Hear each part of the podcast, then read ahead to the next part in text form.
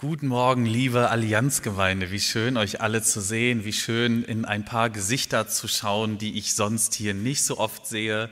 Das tut mal richtig gut. Es tut gut, wenn man sich mal ein bisschen mischt, mal andere Leute sieht. Deshalb auch ähm, die herzliche Einladung und Aufforderung an unsere Gemeindemitglieder, einfach mal woanders hinzugehen. Das ist echt toll, wenn man sich ähm, begegnet in einer Stadt. Das haben wir, finde ich, in den letzten Jahrzehnten immer, immer besser und immer mehr gemacht, glaube ich. Ähm, und die Auswirkungen, die Früchte spürt man ganz deutlich. Schön, dass ihr alle da seid. Eine Frage, ähm, müsst ihr nicht laut beantworten. Worüber predigt man eigentlich? Also was sollte man zur Grundlage einer Predigt machen? Als ich Theologie studiert habe, gab es für unseren Predigt, unseren Homiletiklehrer nur eine richtige Antwort, und zwar die Bibel. Es muss ein Bibeltext, und zwar ein konkreter Bibeltext sein. Eine, eine Perikope, würde man evangelisch sagen, richtig sagen. Also ein äh, abgeschnittener Bibeltext, äh, um den es dann geht. Und also nicht 30 verschiedene Verse aus allen möglichen äh, Kontexten der Bibel, die man dann mischt, wie man auch will, ähm, mein Predigtlehrer mochte auch Themenpredigten nicht. Da hat er gesagt, nee, ist, ist, nee, ist keine evangelische Predigt. Ähm, was ist jetzt aber, wenn die Bibel das sogar manchmal anders macht? Es gibt eine Geschichte in der Apostelgeschichte. Da sind Paulus und Barnabas in Lystra. Das war damals eine Stadt in der Antike in der heutigen Türkei. Und in dieser Stadt gab es keine Christen, kaum Juden. Ähm, da sind die hingegangen und haben einen Mann geheilt, der gelähmt war und seit seiner Geburt nicht gehen konnte. Die Bevölkerung, die das miterlebt hat, ist komplett durchgedreht. Die dachten tatsächlich, ihnen würde jetzt, äh, ihnen würden Zeus und Hermes in Person begegnen. Die dachten, die Götter höchstpersönlich müssen auf die Erde hier nach Lystra gekommen sein, um dieses Wunder zu vollbringen. Und was macht man, wenn einem Götter begegnen? Die wollten ihn sofort opfern. Paulus und Barnabas äh, haben sich völlig erschrocken und gesagt, nein, nein, nein, nein, nein, stopp, stopp, stopp. Wir sind ganz normale Menschen. Ihr dürft uns nicht opfern. Das geht nicht. Man darf nur dem einen Gott opfern. Und dann haben sie angefangen zu predigen und von Gott zu erzählen.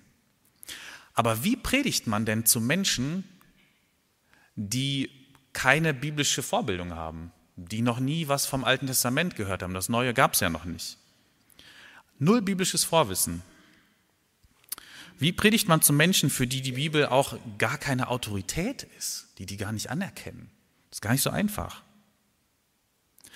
Man merkt, dass Paulus und Barnabas kein ordentliches evangelisches Studium mit einem äh, Homiletik pro Seminar durchlaufen haben, denn die machen das ganz anders, als ich das gelernt habe. Und zwar predigen sie äh, und setzen an der Schöpfung an. Ich lese einen Vers aus dieser kleinen Predigt, die uns überliefert ist, aus Apostelgeschichte 14, den Vers 17. Da sagt Paulus oder Herr, Paulus oder Hermes, sollte ich sagen, Paulus oder Barnabas? Das war, das war nicht wirklich Hermes.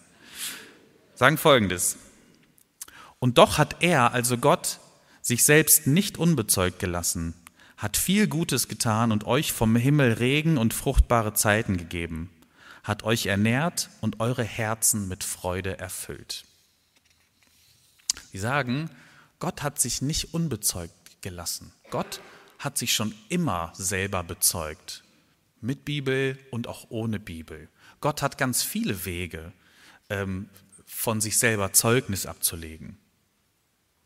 Wenn man jemanden fragt, äh, wie kann ich Gott erkennen, dann gibt es drei klassische christliche Antworten. Die finde ich auch super. Äh, und zwar erstens Jesus Christus. Du kannst Gott am allerbesten in Jesus Christus erkennen. Das ist unsere christliche Überzeugung. Zweitens die Bibel. Schlag die Bibel auf, lies nach, fang im Neuen Testament an, vielleicht im Markus-Evangelium. Du lernst ganz viel über Gott. Drittens Gebet, Stille. Also öffne Gott einen Raum in dir, in den er eintreten kann, in den er sprechen kann. Das sind so die ganz klassischen Antworten, die wir geben. Hier in Apostelgeschichte 14 gibt es noch eine andere Antwort. Eine, die auch gar nicht nur christlich ist, die ist ganz universal. Und zwar ist es die Antwort, ähm, du kannst Gott erkennen im Regen, in der Ernte, in gutem Essen, auf der Zugspitze, in 3000 Metern Höhe, in der Freude, die du in deinem Herzen hast. Daran kannst du Gott erkennen.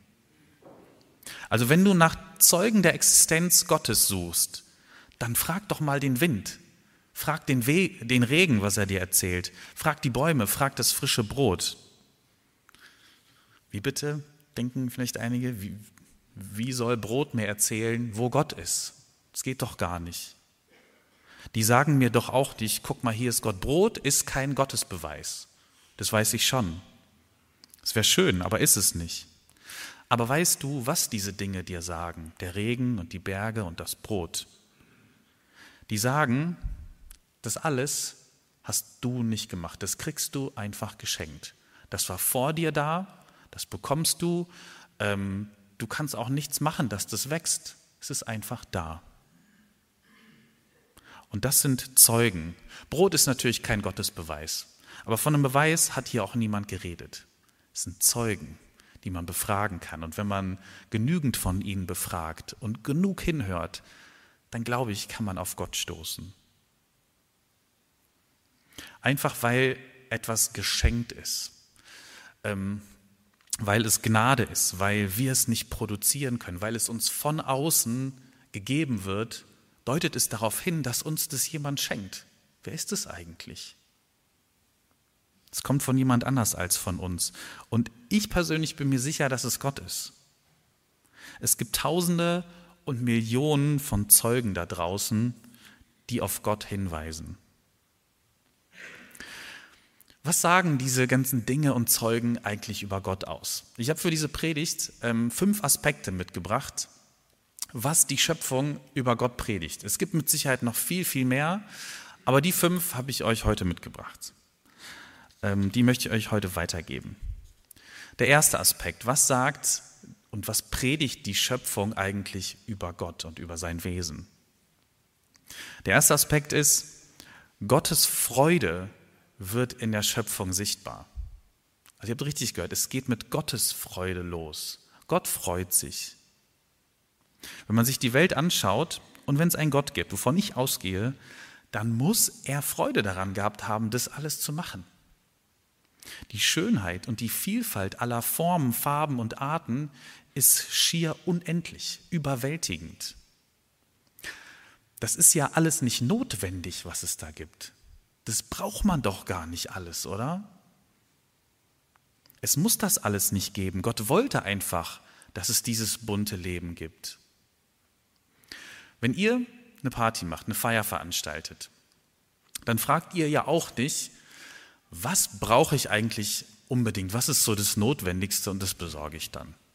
Also ich brauche einen kleinen grauen Raum, ich brauche ein paar Biertischgarnituren und ein paar Getränke. Sondern wenn wir eine Party machen, dann gehen wir da ja auch anders ran und überlegen uns, äh, worauf habe ich denn Bock? Wie mache ich es denn schön?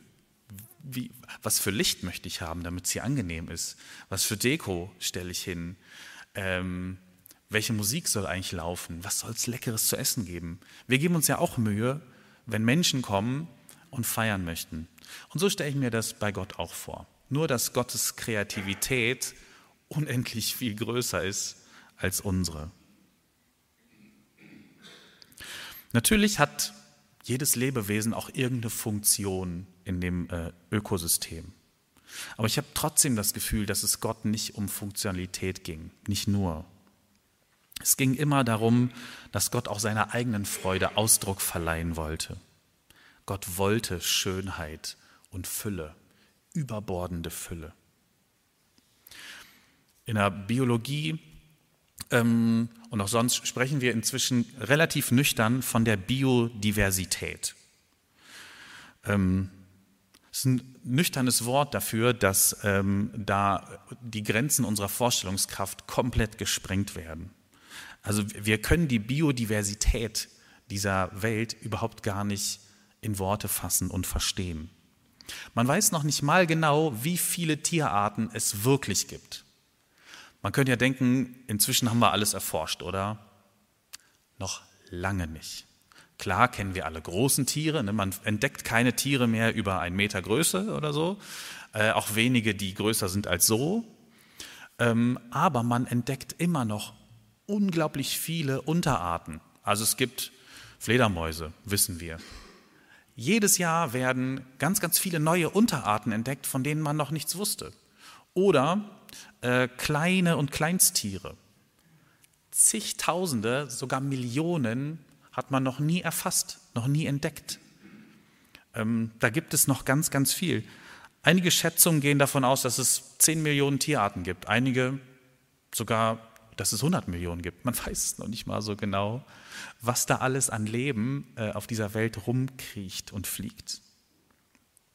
Bei vielen Insektenarten ist man wissenschaftlich und ganz praktisch völlig überfordert damit, die zu bestimmen und zu klassifizieren. Es fehlen Experten zur Bestimmung der Tierarten, es fehlen Datenbanken, es fehlen verlässliche Namen, die heißen dann mal so, dann mal so. Äh, und man hat sich da nie darauf geeinigt. Es ist ganz, ganz schwierig, da hinterherzukommen. Und man weiß, dass es noch viele, viele unentdeckte Tierarten gibt. Einige sterben aus, bevor wir sie jemals entdeckt haben und wissen, dass es sie gab. Was für eine Freude muss Gott daran gehabt haben. Ihr werdet es nie sehen, aber ich schon. Ich weiß, was es für Tiere gab. Es ist für uns gar nicht so easy, bei Gottes Schöpfung hinterherzukommen. Und Gott lacht sich vielleicht ins Fäustchen und ich glaube, es bereitet ihm eine diebische Freude, dass da viel mehr ist, als wir wahrnehmen und jemals verstehen können. Einige äh, sagen, gleich im ersten Kapitel oder im, im zweiten ist es, glaube ich, äh, gibt es den ersten wissenschaftlichen Auftrag Gottes an uns Menschen. Gott sagt, das sind die Tiere, ihr dürft ihnen Namen geben und so wie ihr sie nennt, sollen sie auch heißen. Kann man sich jetzt darüber streiten, ob das wissenschaftlich ist oder nicht, aber ich, einige sagen das.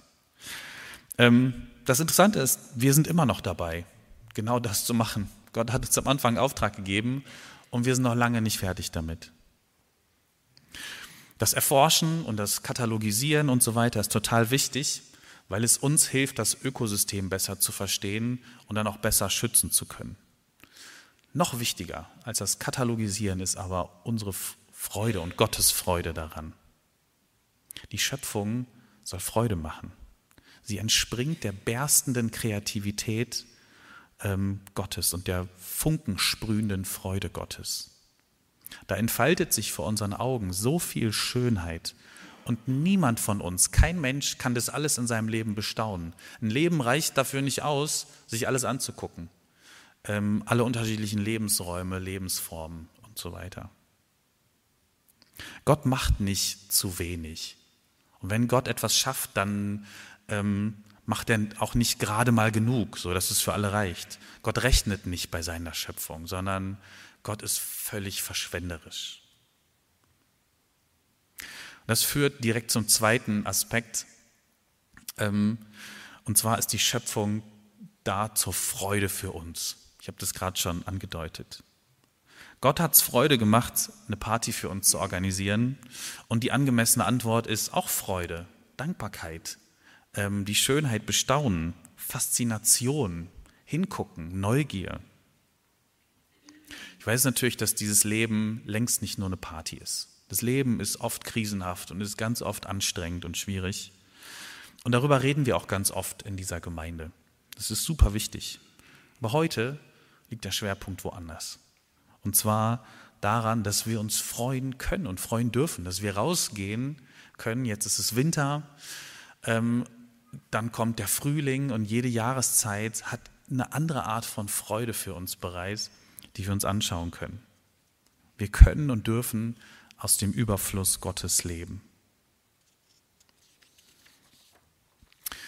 Der dritte Aspekt ähm, was die Schöpfung uns über Gott erzählt, ist, Gott ist ein Gott der Vielfalt. Oder, um das Kapitel anders zu überschreiben, äh, hätte Gott es uns nicht einfacher machen können. Diese Schöpfung ist so wahnsinnig vielfältig. Und das ist am Anfang ist es erstmal wundervoll. Man denkt, es ist doch total toll. Es gibt die bergischen Wälder, dann gibt es aber auch Steppen und Savannen, Tundra, Regenwälder, Korallenriffe. Ich kann nach Sardinien äh, in Urlaub fliegen, ich kann da schnorcheln und kann diese unterschiedliche Vielfalt äh, einfach genießen.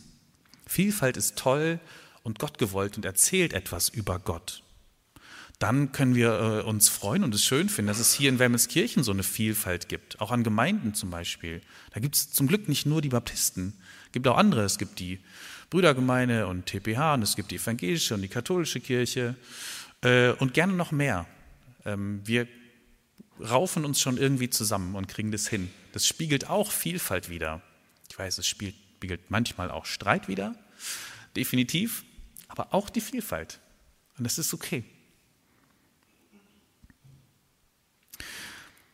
Wir kommen aber auch als Christen und als Menschen erst ganz langsam dahinter, wie vielfältig diese Schöpfung wirklich ist. Und ganz oft in unserer Geschichte waren wir als Christen und sind es bis heute äh, auch überfordert damit. Das, das ist mir ehrlich gesagt alles zu viel.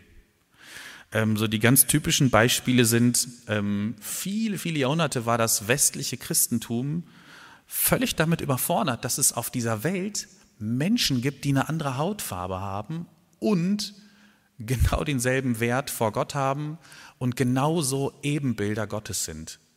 Verrückt, oder? Damit war man überfordert und ist es teilweise bis heute noch. Da sind Menschen, die sehen anders aus, die verhalten sich anders, die reden anders, die denken anders und die haben andere Kultur. Ähm, über Gott sagt es aus, ich liebe Vielfalt. Uns überfordert es leider oft. Wir denken dann oder haben gedacht, nee, die müssen minderwertig sein. Natürlich müssen die für mich arbeiten. Dann gibt es Vielfalt, ähm, was unser Alter angeht. Auch das hat Gott sich äh, so ausgedacht. Das ist total vielfältig. Wir sind damit oft überfordert, weil man jedes Alter ähm, ganz unterschiedlich behandeln muss. Wir gehen mit Menschen unterschiedlich um, um ihnen Würde zu verleihen. Menschen mit Behinderung. Ey, wie lange wurden diese Menschen ignoriert oder ähm, benachteiligt, nicht ernst genommen, diskriminiert und so weiter. Und wir fangen immer noch erst an, diese Menschen wirklich zu würdigen als Vielfalt in der Schöpfung Gottes. Die sind da. Gott hat es uns nicht einfach gemacht, sondern vielfach. Und erst jetzt, auch ganz langsam, lernt die Christenheit, ähm, dass es ähm, auch in anderen Bereichen vielfältig ist. Das fällt uns total schwer. Mir fällt es auch schwer, darüber zu reden, weil ich weiß, dass Menschen das anders sehen. Äh, aber es ist so. Biologisch gibt es mehr als zwei Geschlechter. Das fällt irgendwie schwer, das zu sagen, es gibt doch noch Mann und Frau. Ja, vor allem aber es gibt eben auch andere Formen. Gott hat da eine Vielfalt gemacht, was die sexuelle Ausrichtung angeht. Ah, da tun wir uns Christen auch noch wahnsinnig schwer. Auch da gibt es eine Vielfalt. Ist jetzt unangenehm wahrscheinlich für einige das zu hören, äh, aber einfach als Wahrnehmung, dass es da mehr gibt, als was ich denke und manchmal gerne hätte, es ist da. Gott hat es uns wirklich nicht immer einfach gemacht, weil Gott die Vielfalt liebt. Und Vielfalt ist und bleibt eine Aufgabe für uns, uns darauf einzulassen, einfach erstmal völlig urteilsfrei hinzugucken, was gibt es denn da eigentlich alles, was Gott gemacht hat. Der vierte Aspekt. Gottes Schöpfung bleibt geheimnisvoll. Erzählt uns auch etwas über Gott. Gott bleibt immer ein bisschen geheimnisvoll. Wir haben ja auf dieser Erde schon wahnsinnig viel erforscht. In den letzten Jahrhundert, in den letzten Jahrzehnten immer mehr und mehr und mehr. Und immer noch haben wir fast nichts verstanden. Egal ob im ganz großen Maßstab, was das Universum angeht, oder im ganz kleinen, wir stoßen ständig an die Grenzen äh, unserer Möglichkeiten und unseres Verstehens. Wir können Quanten inzwischen ganz gut messen. Wir können auch immer besser mit ihnen rechnen. Aber verstehen, so richtig verstehen, tut sie niemand. Wir können auch ins Universum ziemlich weit reingucken inzwischen mit riesigen Teleskopen, aber ermessen kann diese Entfernung niemand. Niemand weiß genau, wie weit geht es eigentlich und was ist dahinter und dahinter, was ist eigentlich in einem schwarzen Loch und wie ist das alles entstanden. Keine Ahnung. Wir können noch nicht mal Materie und ein Atom äh, vollständig erklären. Und Gott stellt dadurch sicher, dass wir erstens neugierig bleiben, zweitens demütig bleiben. Wir sind einfach nur kleine Menschen und immer auf der Spur Gottes unterwegs. Und dass wir drittens fasziniert bleiben. Das Staunen hört so schnell in dieser Schöpfung und auf dieser Welt nicht auf. Der fünfte und letzte Aspekt, der, ist, äh, der lautet Verantwortung übernehmen. Ähm, das gehört für uns auch dazu. Diese Schöpfung, die Gott uns gibt, äh, damit gibt Gott uns auch eine Aufgabe. Er sagt, das ist euer Job. Ich habe das gemacht. Ihr dürft es bestaunen, aber ihr müsst es auch bewahren. Und als Christen können wir uns da auch nicht rausnehmen. Wir müssen uns da nicht überfordern, aber herausfordern dürfen wir uns schon. In der Schöpfungsgeschichte gibt es nämlich nicht nur den ersten wissenschaftlichen Auftrag, es gibt auch einen Bewahrungsauftrag. Ähm, das ist nicht nur ein modernes Phänomen, das gibt es schon von Anfang an und das gibt es immer wieder in der Bibel. Ich will euch einen ganz kleinen Bibeltext vorlesen, der ganz interessant ist ähm, und der zeigt, Nachhaltigkeit ist nicht nur etwas, was, worüber wir heute reden, sondern Nachhaltigkeit war schon immer wichtig. In 4. Mose 25 steht folgendes.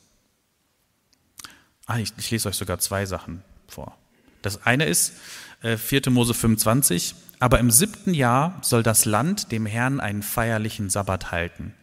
Da sollst du dein Feld nicht besehen, noch deinen Weinberg beschneiden. Gib der Erde Ruhe, lass sie sich erholen, arbeitet nachhaltig, hat Gott damals schon gesagt. Eine andere interessante Episode aus 5. Mose 22. Da steht, wenn du unterwegs ein Vogelnest findest, auf einem Baum oder auf der Erde, mit Jungen, also mit Jungen oder mit Eiern, und die Mutter sitzt auf den Jungen oder auf den Eiern, so sollst du nicht die Mutter mit den Jungen nehmen, sondern du darfst die Jungen nehmen, aber die Mutter sollst du fliegen lassen, auf dass es dir wohl ergehe und du lange lebest.